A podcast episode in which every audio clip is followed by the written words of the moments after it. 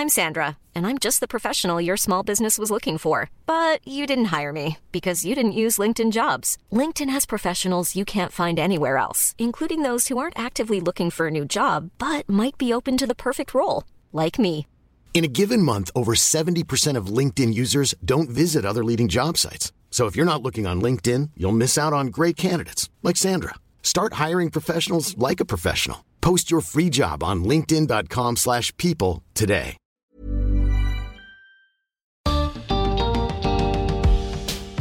Bienvenidos a un episodio especial del podcast de TED en español, donde converso con algunos de nuestros oradores. Soy Jerry Garbulski.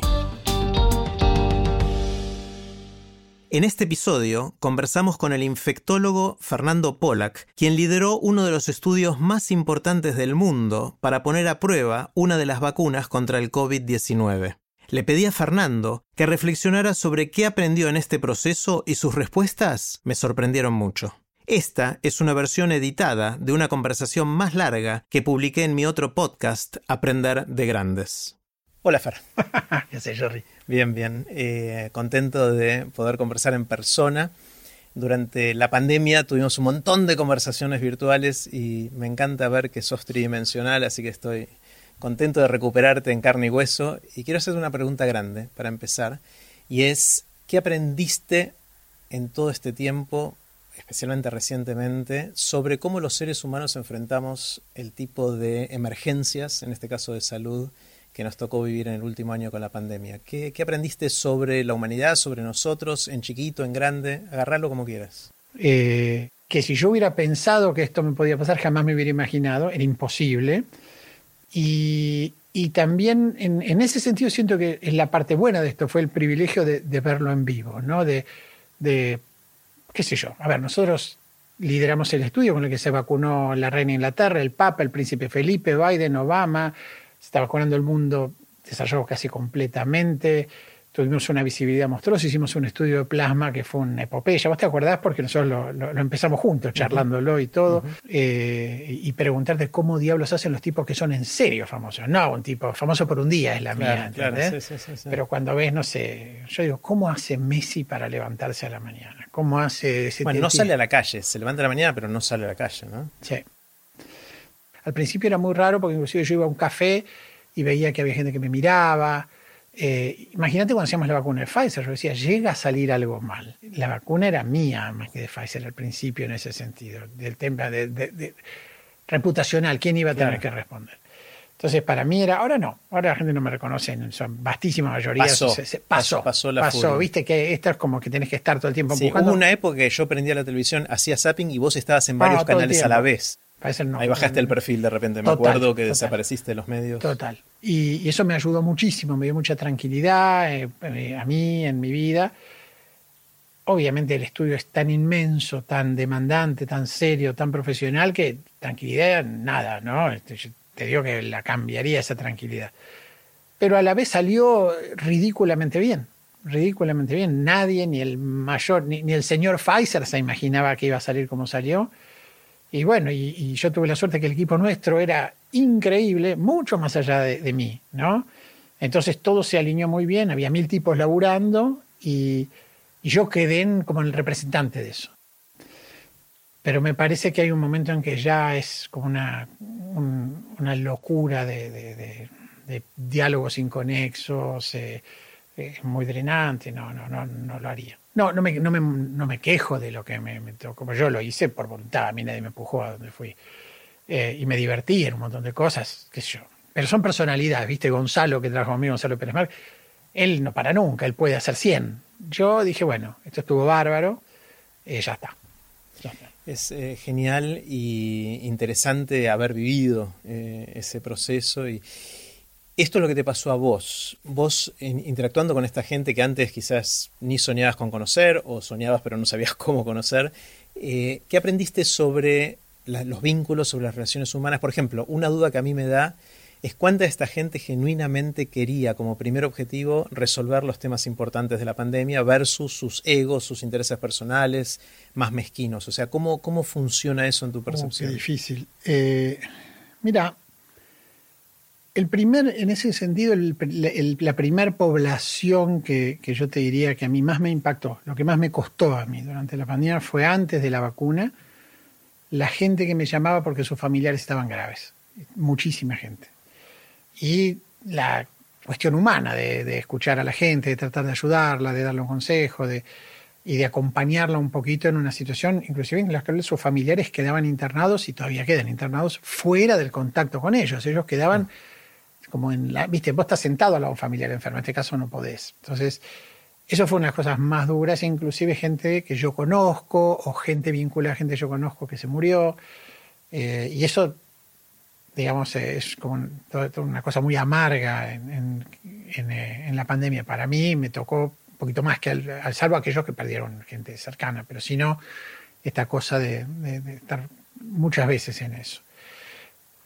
Después hay un montón de gente que es lindo, ¿viste? Esto fue la experiencia que hicimos nosotros. A partir de las charlas nuestras se armó el equipo de plasma, 400 personas trabajando juntas para dar una respuesta, donando noche y día el tiempo y el esfuerzo de una manera fenomenal, fenomenal.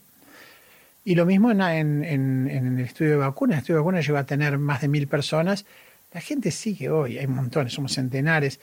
Saben vida y obra de cada tipo, de cada mujer que está en el estudio, no los dejan mover sin saberlo. O sea, el nivel de compromiso con lo que se hizo ese estudio, con el que se hizo eso acá, no tiene absolutamente nada que ver con el nivel de compromiso con el que se hizo en el resto del mundo. Por eso, nosotros tuvimos... Los resultados fueron lo que fueron.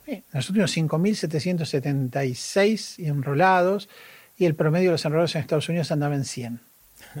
¿No? Nosotros hicimos más del 20% de los casos que licenciaron la vacuna mundial. Hicimos un reestudio para ver si la vacuna además previene el contagio, si un tipo además esta vacuna no es más contagioso, no puede llevar el virus, y tenemos el 60% de los casos mundiales. O sea, el nivel de trabajo en eso fue de gente que no tenía nada que ver con esto, que se enganchó y que se puso a trabajar, bueno, ahora con un trabajo y anteriormente voluntariamente en el asunto plasma, eh, es un sector que para mí fue, digamos, eh, eh deslumbrante. Eso es eh, una experiencia como colectiva genial. Yo escuché muchas veces, viste, que hay tipos que hacen una película y después nunca la ven, no la pueden ver. Medio que para mí Pfizer y, Plasma fue una película. Entonces, yo no leo los papers que escribo, no, eh, también, esa es otra. Una súper linda fue las cartas de colegas míos que se vacunaban en Europa y en Estados Unidos. Y tipo me decía, hoy me voy a vacunar y me vacuno por vos. Y para mí era tremendo, tremendo. Es tipo que yo trabajo desde que tenemos 20 años, ¿no? Eh, ¿Qué sensación te da respecto a nuestra capacidad como seres humanos de enfrentar estas cosas tan, tan terribles? Eh, ahora, habiendo pasado un año, un año y pico desde que empezó todo este lío, eh, empezamos a decir, bueno, tenemos vacuna, hay perspectiva, vemos la luz al final del túnel, hay perspectiva de que estemos bien.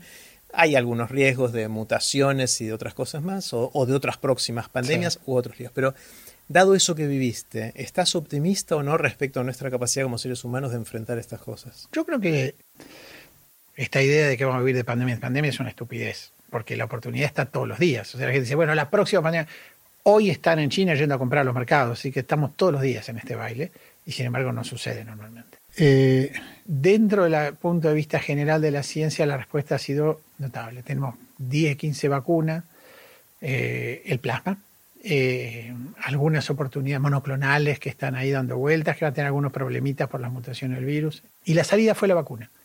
La salida no fue ninguna magia de eh. Eh, el doble barbijo con anteojos y eso fue anecdótico. Al final, vos ves hoy Alemania y está enfrentando las mismas dificultades que otros países porque se podía uno organizar mejor o peor. Eh, y está claro que algunos países se organizaron mejor y otros peor, y Argentina no fue el mejor, pero también es verdad que el partido lo perdieron todos. Claro, una cosa que me llamó mucho la atención es cómo la cantidad de muertos por millón no es tan distinta entre los países que tienen más y los que tienen menos. Mira, hace muchos años había lo que era una jornada de bronquiolitis, que es la enfermedad que yo hago, muy parecida a esta, nada más que gracias a Dios menos mortal, ¿no? Y, y, un impacto sobre los chicos más chiquitos. Y siempre se hablaba de todas las medidas de prevención que se tomaban, etcétera, que está muy bien que se hagan. Pero la verdad es que cada cuatro años la bronquiolitis tiene un pico y después duerme por tres, que coincide con los ciclos electorales.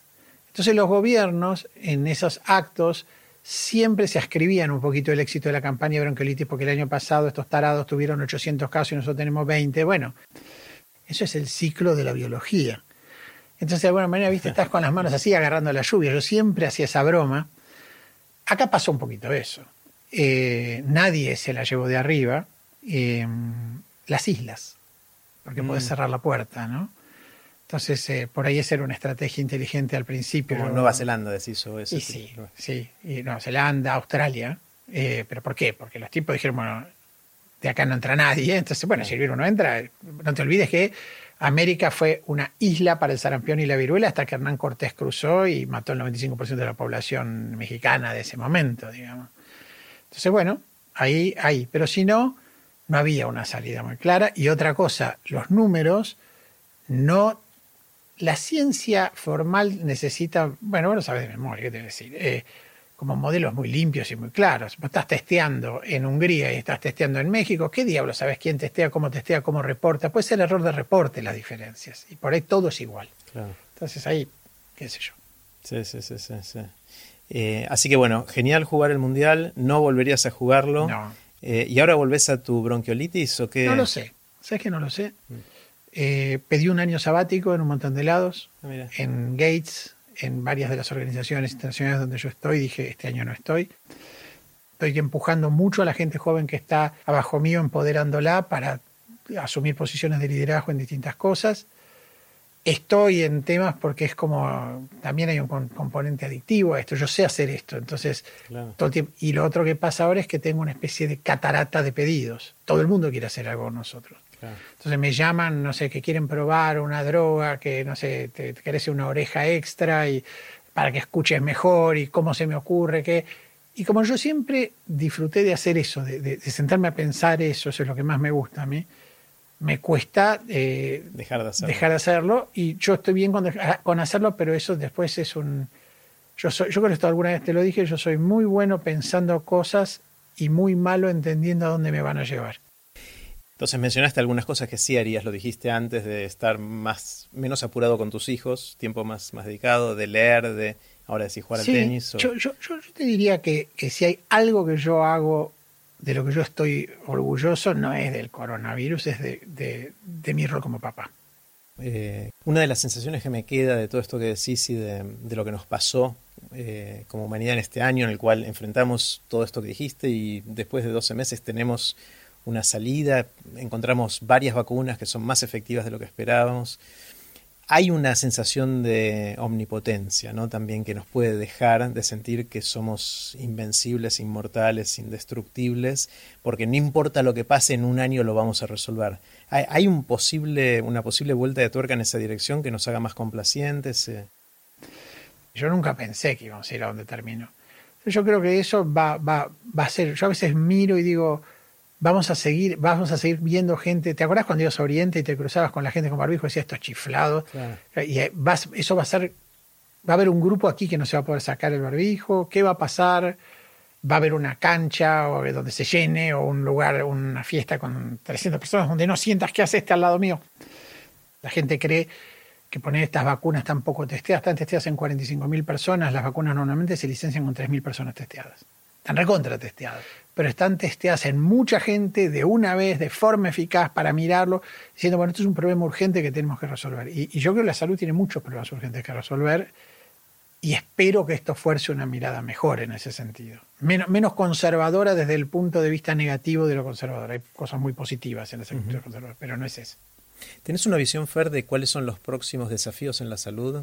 Ya eh, tomando más perspectiva todavía, ¿qué es lo que que se viene en, las distintas fronteras. En medicina las vacunas de ARN van a revolucionar las enfermedades prevenibles, seguro, seguro, son fantásticas. Salvo que tengan alguna carta oscura escondida que ninguno de nosotros haya visto todavía. Pero si eso no fuese así, va a ser una revolución. La idea de que vos agarras un bicho, lo abrís como una cáscara, le sacás el genoma, eso son 10 minutos, ves qué genoma tiene, y haces lo mismo en el laboratorio y tenés una vacuna, lo metés dentro de una pompita de jabón y ahí está la vacuna, al, al ARN, eso va a ser un impacto enorme. Eh, muchas de las decisiones de la medicina van a poder ser tomadas por inteligencias artificiales que puedan tener toda tu historia clínica, que puedan haber leído todos los papers que ningún médico de carne y hueso puede, puede leer eh, y que pueda ir aprendiendo de cómo diagnosticar mejor y después cómo proponer un tratamiento. Eh, Sí, sí, esconde una falacia mi razonamiento, que es que no importa cuán sofisticadas sean las herramientas para hacer diagnóstico, el algoritmo lo tiene que planear alguien, ¿no? Mm. Hasta que tengamos un desarrollo, no sé. Y en general eso es donde falla todo. ¿Viste? ¿Cómo falla una, una droga? falla porque no sirve, o una droga falla porque vos no elegís bien cómo testearla. Y la mayoría falla porque no elegís bien cómo testearla. Mm. Si vamos a ver si esta droga consigue que esta persona, vamos a suponer, ¿no? Yo hablo pulmón, pues lo más fácil para mí, que tiene asma, se corra tres vueltas olímpicas a la cancha independiente. Bueno, como nadie puede hacer eso, la droga fracasa. Por lo que te decís, vamos a ver si esta droga permite que el tipo camine hasta la otra cuadra, que es lo que quiero lograr. Y ahí esa droga hubiera tenido éxito. Hay mucha, hay una larga historia de eso. Y después hay una larga historia de qué va a pasar en esta discrepancia de, países desarrollados, países en desarrollo, en términos de los costos, de los precios en realidad, los costos no son los precios de esas drogas, eh, que a veces valen 100 mil dólares cada dosis, ¿no? Entonces, eh, en algún momento eso se va a tener que acomodar. Sí, y eso se, se, vio durante la pandemia de que hay ciertos países que tuvieron más acceso, menos acceso a las drogas que hubiesen querido tener, ¿no? Sobre todo en las drogas de tratamiento sobre todo en las drogas de tratamiento, más que en las vacunas. Ah, mira. Sí, las drogas, pues las drogas de tratamiento son... Son muy caras. Son muy caras, son más de nicho, no podés largarlas en grandes cantidades. Este era un partido que había que jugar eh, eh, como con... Vos tenías que ser como esos apostadores, viste que algunas veces era un casino, un tipo, no sé, hace tanto era un casino, pero que barre la mesa con fichas y vos decís, pero ¿para qué juega si le puso a todos los números? Bueno, este había que ponerle a todos los números. Los países que le pusieron a todos los números ganaron, ganaron mm. el casino. Esa era la clave. Ahí dejar todas las opciones abiertas. Todas, todas. Porque además pasó lo que no debía, lo que nunca nadie imaginó que iba a pasar, que es que todo funcionó. Lo más probable ha sido que todo falle y que quede una o dos que funcionaban y había que estar agarrado de Todas las que llegaron a fase 3 se, se aprobaron. Las que se cerraron era porque competitivamente el mercado para alguna empresa que lo, digamos, lo parte con otra empresa que le ha ido muy bien no tenía sentido. Pero sí, porque, y eso no es mérito de los diseños, es mérito o desmérito del virus, que es bastante tonto eludiendo la vacuna. O sea, resultó ser un virus complicado porque es muy contagioso y tiene relativamente alto impacto en nuestra salud, con riesgo de vida, pero no se sabe defender. Era un virus con buen ataque y mala defensa. Sí, sí, sí, sí, porque es un virus que es una disrupción evolutiva de alguna manera, ¿no? Este virus está hecho para empezar en la infancia recorrer la infancia y para cuando tenés nuestra edad lo conoces de memoria y no te hace absolutamente nada. Irrumpió en nosotros como irrumpió el sarampión en los aztecas. Y es un desastre porque los agarró a los, yo a los aztecas los agarró a los 30 años y a nosotros ligeramente después. Eh, y, bueno, los cuerpos no sabían qué hacer con exactamente, eso. Exactamente, ese, ese fue el, máximo, el, tributo máximo. La gente dice, no, es inexplicable. No, no es inexplicable. Eso es es una aberración evolutiva. Esto no es lo que debía haber pasado. Mm.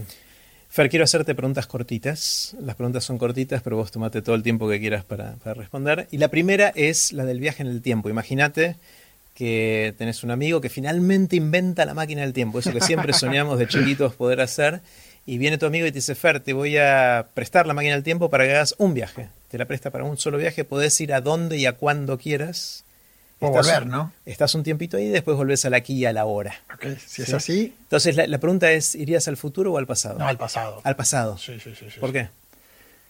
Porque el futuro me parece como muy eh, intimidante, ¿no? Como para ir, ¿no? Querría saber. ¿Te da miedo? sí, me parece demasiado.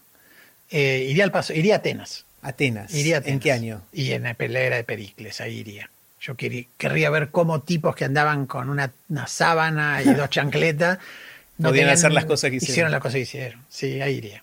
Ahí iría. Si me dijeras dos oportunidades, por ahí iría a París a principios del siglo XX, pero eh, querría ver eso. ¿Y charlar con Pericles, con Sócrates, con Platón? No sé si charlar, pero verlos. Porque yo me acuerdo una vez fuimos con, con, Leandro y Julia, con mis hijos, fuimos a, Perú y vimos en Lima la, la, tumba de Pizarro. Y Pizarro era alto como un metro cuarenta y pico. Y vos decís, no puede ser. ¿no? Vos te imaginás, Pizarro. Eh, me gustaría ver, no sé, que tengan una cara ya me parece totalmente loco. Yo hago mucho eso, a mí me gusta mucho también la época del principio de siglo, y hay alguna grabación, ponele, de Hemingway hablando, o de eh, no sé, Scott Fitzgerald hablando, o de Monet pintando, bueno, un poquito anterior, ¿no? O de, eh, y a mí me gusta verlo, es decir, yo tengo en la computadora inclusive las fotos de un montón de estos tipos, porque me gusta como conectarlos con eso, si no son como personajes, eh, entonces sí, no, ver a todo lo que fue de los presocráticos en adelante, bueno, no, no, no, no sé, me tendría que dejar mucho tiempo ahí, pero yo con estar en la época esta y ver todo ese mundo me estaría muy contento. Claro. Eh, ¿Qué sabes hoy, Fer, que no sabías cuando empezabas en tu carrera o cuando eras más joven, que te hubiese gustado saber en ese momento y que hoy sabes? ¿Qué te dirías a vos mismo cuando tenías 20 o 25 años? No, no, no, nada, nada, nada, porque estuvo bueno eso. Eh, porque no lo hubiera podido aprovechar, no lo podría, no lo hubiera podido. Esto es como ir a terapia, ¿no? Viste, te pueden decir las cosas y nada, lo aprendí porque lo fui viviendo, lo aprendí muy en terreno. Yo llegué a la investigación, a ver, yo hice la UBA cuando vos hiciste la UBA y había, éramos no sé cuántos miles y miles de personas, no entraban nunca al aula, yo dormía como un animal, nunca conseguía asiento. Entonces siempre estaba leyendo los apuntes, sobre todo hay otro tipo del equipo nuestro, que es Diego Wagner, clínico, y en buena medida yo me recibí porque Diego era extraordinario y tenía todo anotado y todo, y, me lo, bueno, yo siempre en eso, eh, eh, digamos, no viví una carrera donde verdaderamente pude agarrar un microscopio y hacer eh, microbiología y ver un virus en un plato, ni siquiera ver lo más básico de, lo que a mí me gustaba, que era la, la microbiología. Aprendí, obviamente, en general, pero el primer día que yo vi un plato con una bacteria, ya estaba en Estados Unidos. Eh, ¿Querés o tenés que aprender algo nuevo para por la razón que fuera, algo que no sabías antes? Eso es lo que a mí más me gusta.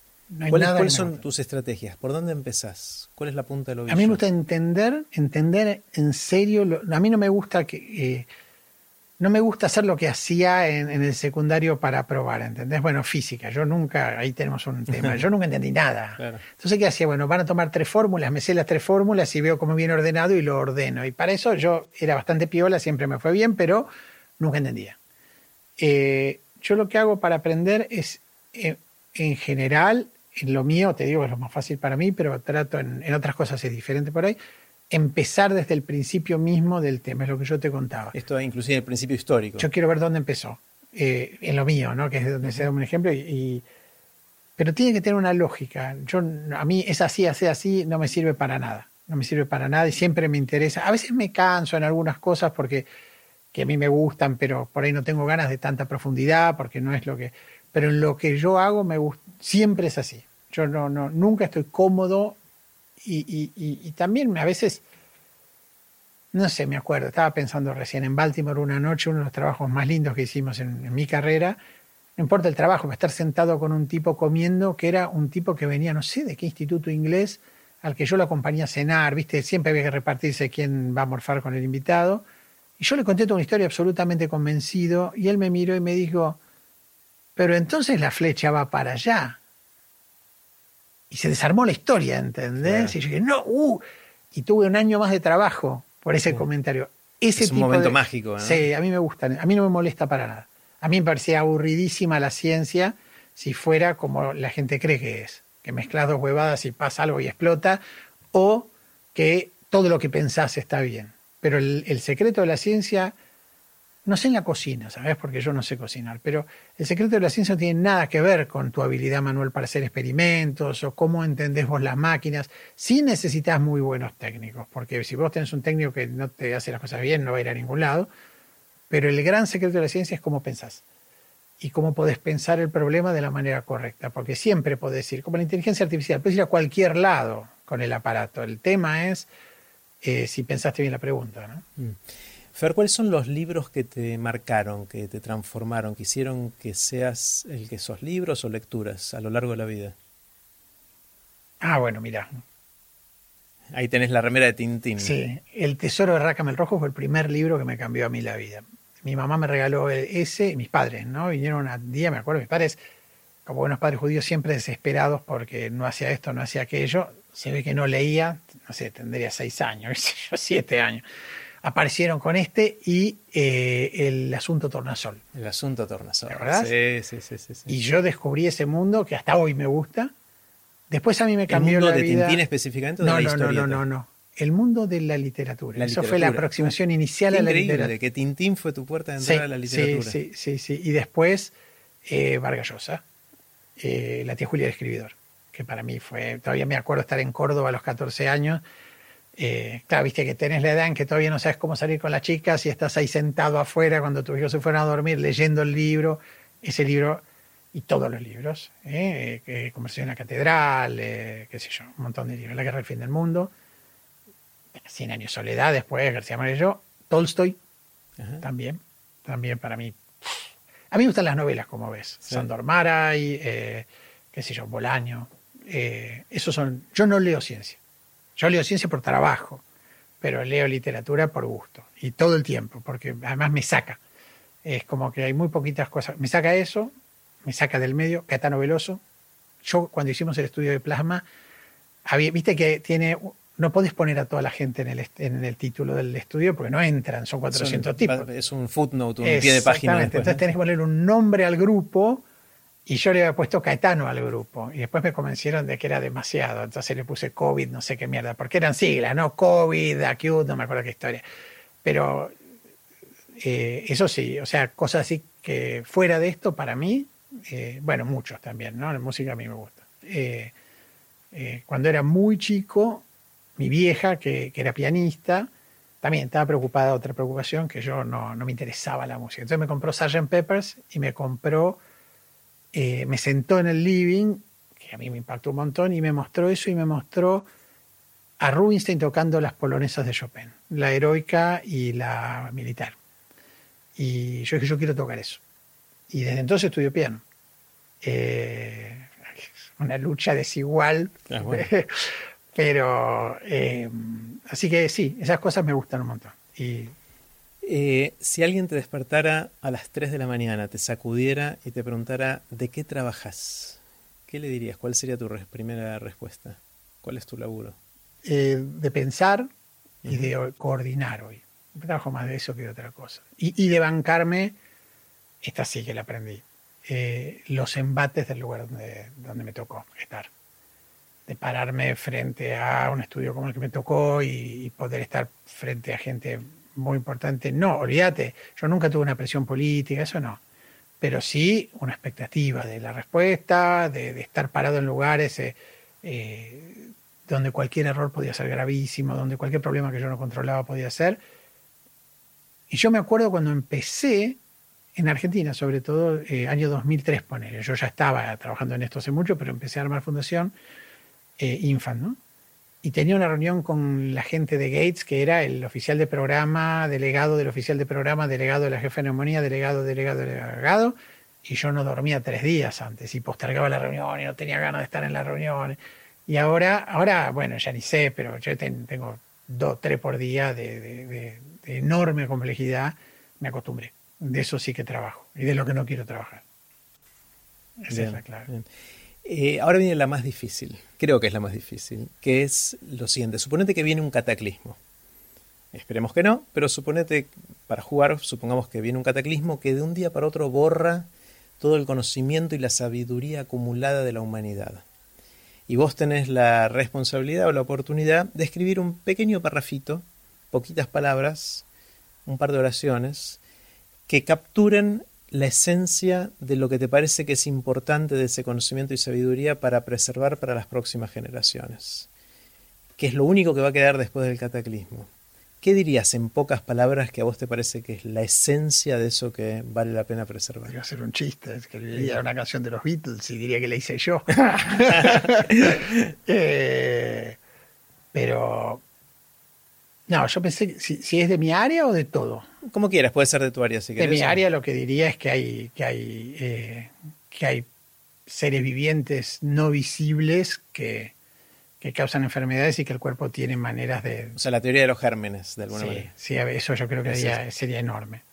En general no haría algo así. Trataría de hacerme el, el- el piola con algo de eso. Es- ¿Y qué canción de los Beatles sería? Ah, eso no sé todas, qué sé yo. No sé. Está buenísimo. Eh, Viste que somos animales sociales y nos gusta contar anécdotas. Yo sé que a vos también te gusta contar anécdotas, contás muchas.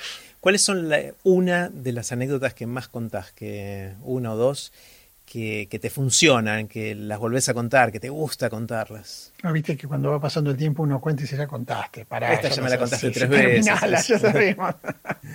Así que estoy tratando, tendría que pensar eh, qué anécdota no, porque se me ocurren todas anécdotas que no tienen nada que ver, qué sé yo. Una época, te voy a unas pavadas, seguro sí, que no tiene. Mi hermano viene, mi papá nunca se enojaba, mi papá tenía un Renault 12 y nunca se enojaba, nunca se enojó con el auto. Eh, o sea, se podía enojar con cosas, pero era un tipo al que le podías pulverizar el auto y, y no, nunca lo, lo, molestaba, para, asombroso, ¿no? Era porque él tenía un tío que le prestaba el auto y él se lo había chocado 40 veces. El tío, ¿Viste esas cosas que bajan en la familia? Es una cosa general, evidentemente que... Y un día mi hermano viene y me dice, che, Fer, me dice, eh, me dijo el mecánico que el auto no necesita más aceite. ¿No necesita más aceite? No, no. Pero che, le digo, no, nosotros te imaginas, ¿no? Le digo, no, porque el auto perdía aceite. Entonces, eh, la maltratábamos horrible, ¿no? Le digo, no puede ser, seguro que necesita aceite. No, no, me dijo que no precisa más aceite. ¿Estás seguro? Sí, sí, hablé con él. Bueno, si vos lo decís, no precisa más aceite. Claro, nosotros tratamos uno y el otro de hacer lo menos posible para guardarnos los mangos que teníamos y que el otro le ponga nafta, le cuide el aceite. Nadie le puso aceite. Un día estoy manejando las ceras y el otro empieza a ratear. Sí, el motor, me empieza a salir humo por todos lados. Voy, dije, bueno, Acá se acabó el auto. Y se larga una de esas tormentas de Buenos Aires cuando se, inundaba Juan B. Justo. Bueno, y yo venía para ahí y se inunda toda la zona y el auto se inunda. Entonces no solo se funde, sino que se inunda y queda hecho. Bueno, esa es la anécdota central y después ir mi hermano y yo a explicarle a mi viejo que era culpa del mecánico, que el mecánico había dicho que no hacía falta aceite. Mi viejo, ahí sí, fuera de Ahí sí. se enojó. Sí, sí, sí. se Y el enojó. mecánico cuando le llevamos con la grúa el bloque que había terminado siendo, perdón, el auto de mi viejo, diciendo cómo le da el auto a estos dos animales. Bueno, esa es una... Está, está muy bien, está muy bien. Fer, ¿cómo, ¿cómo empezó la pasión por lo que sentís? Evidentemente haces, eh, haces algo con mucha pasión, eh, que hace falta para poder sostener la intensidad de lo que venís haciendo. ¿De dónde viene? ¿Podés, podés Mm, rastrearlo para atrás? Sí. Eh, bueno, mi papá es un apasionado por la medicina. Mi papá es un médico en serio. Yo no. Vemos, a mí la medicina me vino porque me tocó, pero podría haber hecho cual- un montón de otras cosas. Podría haber sido biólogo, podría haber sido psicoanalista, podría haber sido sociólogo, podría haber hecho humanidades, seguro, que es lo que a mí más me gusta en general. Ahora ya, bueno, ya soy yo, ¿no? Y en medicina me gustaron muy poquitas cosas. Me gustó, bueno, psicología médica tenía una cátedra que eran lacanianos de psicología, así que era muy contracultural en medicina, que a mí me fascinó.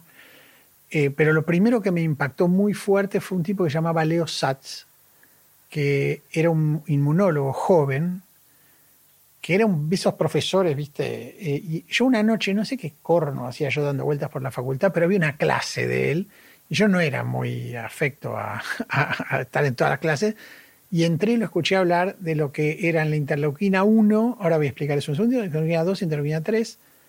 Hoy hay 300 y 200 mil moléculas que no se llaman interleuquina, que se hubieran llamado en ese momento.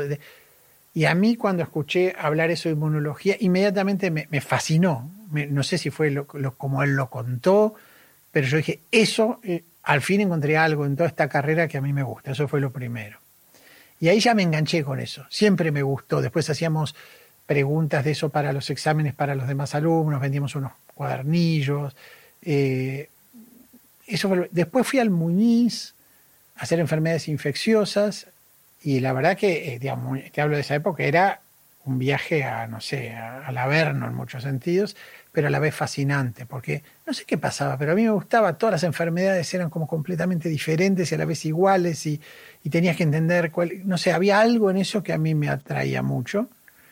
Y, y después hice pediatría, mi viejo pediatra, y yo tuve como una cursada de pediatría en, en el laburo, en la facu, pero además tuve a mi viejo como haciéndome un curso personal de pediatría, que bueno, era muy, mi viejo es un gran eh, profesor.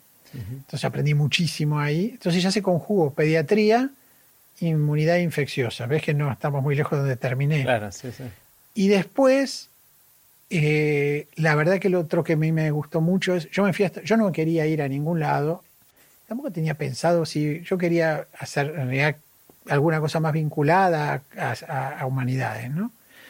Y cuando terminé la carrera, un día mi viejo va a un sanatorio acá en Capital y baja y me dice, mira Fernando, lo vi a Luis Pruden, que dirigió el, Otamendi, Suiza Argentina, que es extraordinario, y me dijo que tiene una posibilidad para que vos vayas un mes a Estados Unidos a hacer una, una rotación en pediatría con un amigo de él, que están, que están abierta una posición y que él te puede recomendar y que es probable que te den el lugar, qué sé yo. Y yo dije, no, pa, un millón de gracias, me parece genial, pero yo me voy de mochilero al sur, así que por ahora no voy a hacer nada.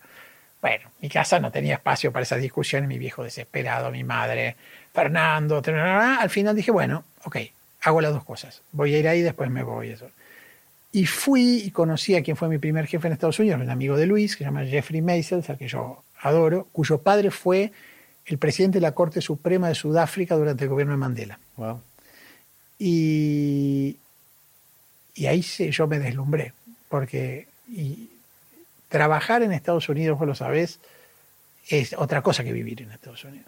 Y el lugar, te hablo de 1991, Jerry, estaba todo computarizado, las imágenes venían eh, computarizadas, todos los reportes, vos decías, el paciente tiene fiebre, te venía la curva de fiebre del primer día, o sea, veías todo.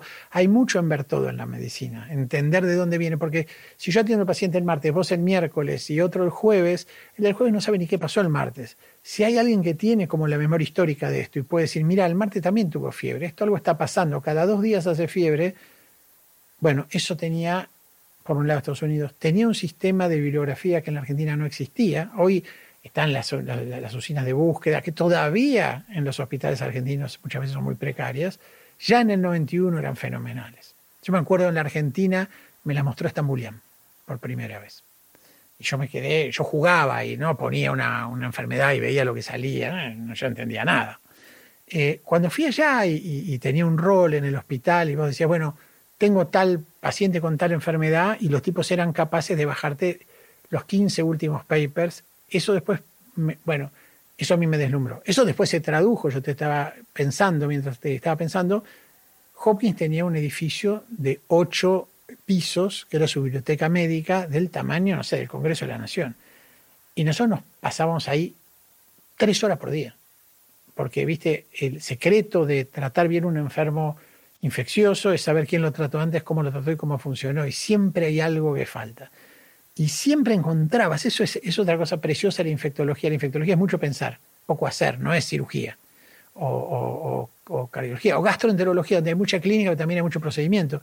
Infecciosas es pensar y entender cómo es el, el, el digamos, el, el, ¿cómo se llama? El, eh, el, rompecabezas que te plantearon. Todo paciente es eso, porque cuando un paciente es muy sencillo de tratar, una neumonía, no te llaman. ¿Para qué te quieren ahí? Claro. Entonces tenés que ir a hacer eso. Y eso tiene un enorme componente de lectura y de construcción del caso. Entonces, mira, acá, en el año 66 en Cincinnati hubo algo parecido. Fíjate, vamos a buscarlo. Y vos podías inclusive pedir que vayan y te llamen a Cincinnati y te manden las filminas. Te hablo de Sí, pre, eh, pre-email. Yo no sé si te- no tenía email yo en ese momento. En el 96. Eh, y bueno, esa sistematicidad a mí me va en ese sentido. Y, y ahí entré al laboratorio y el laboratorio tenía otro componente. Yo entré al laboratorio para ser mejor clínico. Este tipo que yo te conté de la rabia, llamado Rod Willoughby, era un clínico extraordinario, pues podía pensar desde el microbio. Para ser mejor, eso es lo que me va a hacer mejor a mí, pensé yo.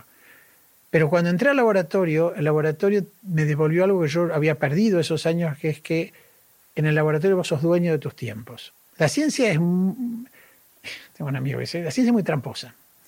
Porque por un lado pasa eso, pero por la otra vos te vas a duchar y si tienes una pregunta latiendo en la cabeza no se te va. No hay horario. Yo, ahora bueno, No fichás, digamos. ¿no? Nunca, nunca, digamos, yo estás a la noche cenando con mi mujer el sábado, ¿y ¿qué estás pensando? Nada, nada, nada, yo estoy pensando si el bicho realmente usa ese receptor, debe estar usando este otro, me lo estoy perdiendo. Eso te pasa. Gracias a Dios hoy ya no, pero me pasa mucho eh, normalmente. Eh, pero em, lo que sí tiene de lindo la ciencia es que vos te haces dueño de tus horarios un montón. Y entras al laboratorio a las 11 de la noche, si te da la gana, típico en Cambridge, que ibas a, yo a visitar a un amigo mío, al medio de la noche, tipo, estaba, estaban todos ahí. En Hopkins, viste que Baltimore, como las ciudades americanas, la ciudad vive muy poca gente, todo el mundo vive en los suburbios. Por ahí salíamos un fin de semana y yo el sábado, después de ir al teatro, después de ir a comer, decía, bueno, voy al laboratorio porque tengo que sacar un plato que estoy cultivando, no sé qué. Y yo me sentía Sarmiento. y yo entraba y había 50 tipos de sudeste asiático adentro que no se habían ido nunca, ¿entendés? Para eso no había habido fin de semana. Bueno, yo eso lo regulaba, me gustaba mucho mis tiempos de lectura, agarrar un bagel y sentarme a morfar con un jugo de naranja y leerme, no sé, tenía días de lectura y nadie me preguntaba nada, entonces yo era dueño de eso. Eso no lo recuperé porque cuando yo me hice investigador principal, cuando yo salí de ser postdoctorando, cuando yo salí de ser, eh, este, tener una, un papá científico que me protegiera en, en, la ciencia en Estados Unidos, que se ganara los subsidios, que escribiera los papers, que pusiera el cuerpo en todas las difíciles y yo, que eso no tiene idea, yo me creía un personaje y, y, ahí está la pelea. Bueno, cuando a mí me tocó pasar a ser el otro, todo eso se acabó. Se acabó, ¿viste? Vos tenés que estar pensando cómo gano el próximo subsidio, cómo financio el próximo proyecto, eh, gente dependiendo de vos y todo eso. Yo tengo montones, familias, a montones. Y, y, en la Argentina, desde un contexto donde la ciencia que yo hago es muy cara, y son millones de dólares por año, y yo los tengo que generar. Y yo no puedo golpear la puerta y decir, che, me das un millón de dólares. Lo tengo que ganar un concurso contra el tipo de Harvard que también quiere el mismo millón de dólares. Y bueno, todo eso es de lo que uno después de este episodio trata de... Claro. Feri, ¿cómo se hace, esta es tu, historia de, nacimiento de tu pasión? Una de las cosas que nos preguntamos también como padres, pero en general como sociedad, es cómo ayudar a los chicos y a los jóvenes, y en realidad durante toda la vida, a descubrir pasiones, a desarrollarlas, a cultivarlas, a hacer que crezcan. Porque una vez que la encontrás, como que tu vida cobra sentido de repente y vas a terminar aprendiendo eso que necesitas aprender porque algo te apasiona. ¿Cómo podemos ayudar a otros a descubrir sus pasiones? Es sumamente difícil nada que digas para mí. Yo tenía un becario que había venido del CDC en una época que había sido primer autor en un New England Journal of Medicine. Y ahora voy a hablar de mi hijo y de mi hija, ¿no? Pero primero de esto. Y em, yo dije, bueno, un tipo con ese. Entonces, era una época en que mi laboratorio estaba muy activo. ¿no? Mi laboratorio, yo tenía un laboratorio en Baltimore, grande, y un laboratorio en Buenos Aires, grande. Y teníamos instalado un sistema de videoconferencia que los mantenía permanentemente en contacto para que nadie se pierda, pero eran todos argentinos. Una vez una señora vino a limpiar y apareció una de las chicas que estaba en Baltimore, se llamaba Guillermina Melendi. Y Guillermina aparece en la televisión y le dice, señora, señora, y esta pega un grito, ¡Ah! ¡Hay alguien adentro de la televisión! Claro, no existía la videoconferencia, no existía nada, ¿viste? Y eh, este tipo estaba del lado de allá. Yo venía, yo estaba más acá, pues yo vivía acá, pero tenía que sostener todo el tiempo mi laboratorio de allá, con menos herramientas tecnológicas que hoy que el Zoom es una joda, ¿no? Y me acuerdo que yo le decía a este, mirá, le decía, tenemos ahora, no sé, voy a decir cualquier pavada, eh, la fórmula de la vida eterna, que va a ser tu tesis de doctorado. Qué bien. ¿Y quién lo va a hacer? No, vos lo vas a hacer, vos, vos qué bien, pero los experimentos, porque yo ahora tengo que ir a buscar a mi señora no sé dónde. Y ya empezaba, yo era más chico, yo ahora lo hubiera agarrado así, lo hubiera tirado, pero en ese momento, bueno, no podemos ver, te voy a poner un técnico que haga para eso. Si no está en vos, no está en vos. No hay nada que hacer. Entonces, eso lo aprendí. No hay ningún mentor capaz de despertar algo que no existe. Eso es, y hay que resignarse. Es un, es un tema que uno tiene que perder la omnipotencia ahí cuando está, no importa en lo que esté para mí. Yo me acuerdo una vez que me fui a Tras la Sierra y conocí un tipo en Tras la Sierra que tenía un huerto que era cada uno de las, no sé ni qué tenía ya a esta altura, de los vegetales y los yuyos y esto, y después tenía gallina de un color y gallina de otro color. Y el tipo era un tipo que en realidad el huerto era de alguien y él era el que, pero el tipo era extraordinario, ¿no? Y, eh, o una vez me fui a, Teníamos un trabajo que hicimos en Puerto Wanda, en nos hicimos mucho en alrededor en el país, nadie se enteró nunca, pero, pero hacíamos un montón de laburo. había un tipo que en Puerto Iguazú tenía un laboratorio de insectos. Un chico, que, eh, un chico originalmente muy humilde, que había armado un laboratorio de insectos donde tenía en bolitas de cera, creo, ya ni sé decirte, los distintos mosquitos y los distintos perfiles. Y era espectacular.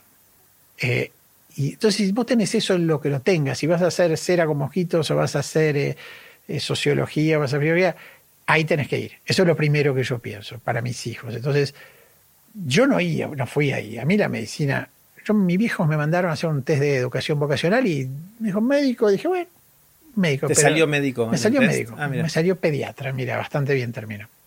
Pero salieron otras alternativas, algunas no me interesaban, abogado, yo no quería ser abogado, qué sé yo. Mi, pero yo creo que un poquito uno eh, en las familias, tiro las nuestras, tiene algo de lo que el papá quisiera ver si. Hay un deber ser ahí. Sí, y mi hijo, eh, filosofía y letras, eh, y música, ¿no? digamos, mis hijos han ido hacia otras direcciones de, lo que, de lo que, no de lo que yo quise, pues yo no hubiera querido que hicieran lo que yo hago. No me interesaba en lo más mínimo. Que, si lo querían hacer, me parece genial. Pero sí me parece muy importante que, que tengas una enorme eh, pasión por lo que haces. Te tiene que gustar. Si no, no puede ser bueno. No se puede ser bueno. Federer no es Federer. Federer tiene dos cosas para mí, que las tiene Nadal, que las tiene, no sé, Messi. La gente dice, Messi tiene talento. Messi tiene un talento infinito, pero también tiene que todos los días ser como una bestia. Todo está laburado, lo que come, lo que duerme, lo que hace, cómo le pega la pelota. Eh, ahora, esos tipos ya tienen otro componente, que es muy difícil, creo yo, y que, y que no, yo no, no, no, no envidio a ese nivel que es esa necesidad. ¿No te pasa a veces de permanecer ahí? Claro. Yo lo veo a Nadal festejando que gana por 16, decimos sexta vez el, Roland Garros. Digo, ¿y para ¿Por qué le mueve eso? Claro, ¿qué le importa a esta altura? Bueno, a este tipo le importa, es evidente que, y lo hace, lo hace, es un, pero es, ¿sabes qué es para mí lo más cercano a eso? Y yo no querría ser ese, es el documental de Michael Jordan no, lo vi el documental. Oh, sí, es súper. En eso, para mí, en eso es lo más impactante, porque ves lo medular, el, núcleo de la personalidad de Michael Jordan, que nunca puede perder. Y pues decís, bueno, es Michael Jordan, es un genio, sí, es mucho mejor que todos los demás, sí, es mucho mejor. Yo vivía ahí a lo de Chicago. Pero además hay adentro una personalidad muy especial. Y, y, eso ya es el extremo. Pero, porque ahí ya se mezcla el talento, que está muy bueno aprovechando uno tiene talento, con una cosa interna que yo creo que en algún lugar de la personalidad por ahí se resiente. Supongo que tiene un costo de, en otras áreas de tu vida, ¿no? Que a mí me parece que, Yo me acuerdo, Jerry, yo era profesor, no sé si era todavía profesor titular eh, eh, o, no, creo que no. Pero bueno, no importa, pone que era adjunto, era asociado, Y, era, y me, había, me iba muy bien, muy bien académicamente, ¿no? En Estados Unidos. Yo venía acá y iba por la calle y veía un tipo, no sé, ¿entendés? Eh, llevando los diarios o un tipo que estaba... Y los envidiaba horrores. Eh, este fin de semana se va a jugar un picado con los amigos, va a comer un asado y yo tengo que volver al frío y, y, viste, tenía una casa inmensa en el norte de, Estados Unidos donde estaba nevado un montón de tiempo y era muy difícil socializar porque había cinco argentinos que vivían a 50 kilómetros donde yo vivía, ¿viste? la vida esa, ¿no? Entonces vos sos medio un poquito en esas sociedades lo que conseguís, sos el profesor, sos el no sé qué. Eh, está bien, acá lamentablemente eso tiene un nivel de desvalorización dañino, ¿no? Eh, eso también es cierto. Acá tenemos un grave problema en ese sentido. Pero a la vez tenemos una cosa que es una fortaleza, que es que sos un montón de otras cosas que, que yo creo que perdés en ese juego. Ah, está buenísimo. Bueno, Fer, me encantó. Conversamos de un montón de cosas. Empezamos con qué aprendiste con la pandemia y terminamos hablando de la nieve en el norte de Estados Unidos. Así que cubrimos un montón de cosas. Eh, me encantó conversar. Bueno, millón de gracias, Jerry. Gracias a vos. Gracias por escuchar este episodio especial del podcast de TED en Español. Como siempre, pueden encontrar todos los episodios de TED en Español donde escuchan sus podcasts. Soy Jerry Garbulski y los espero en el próximo episodio.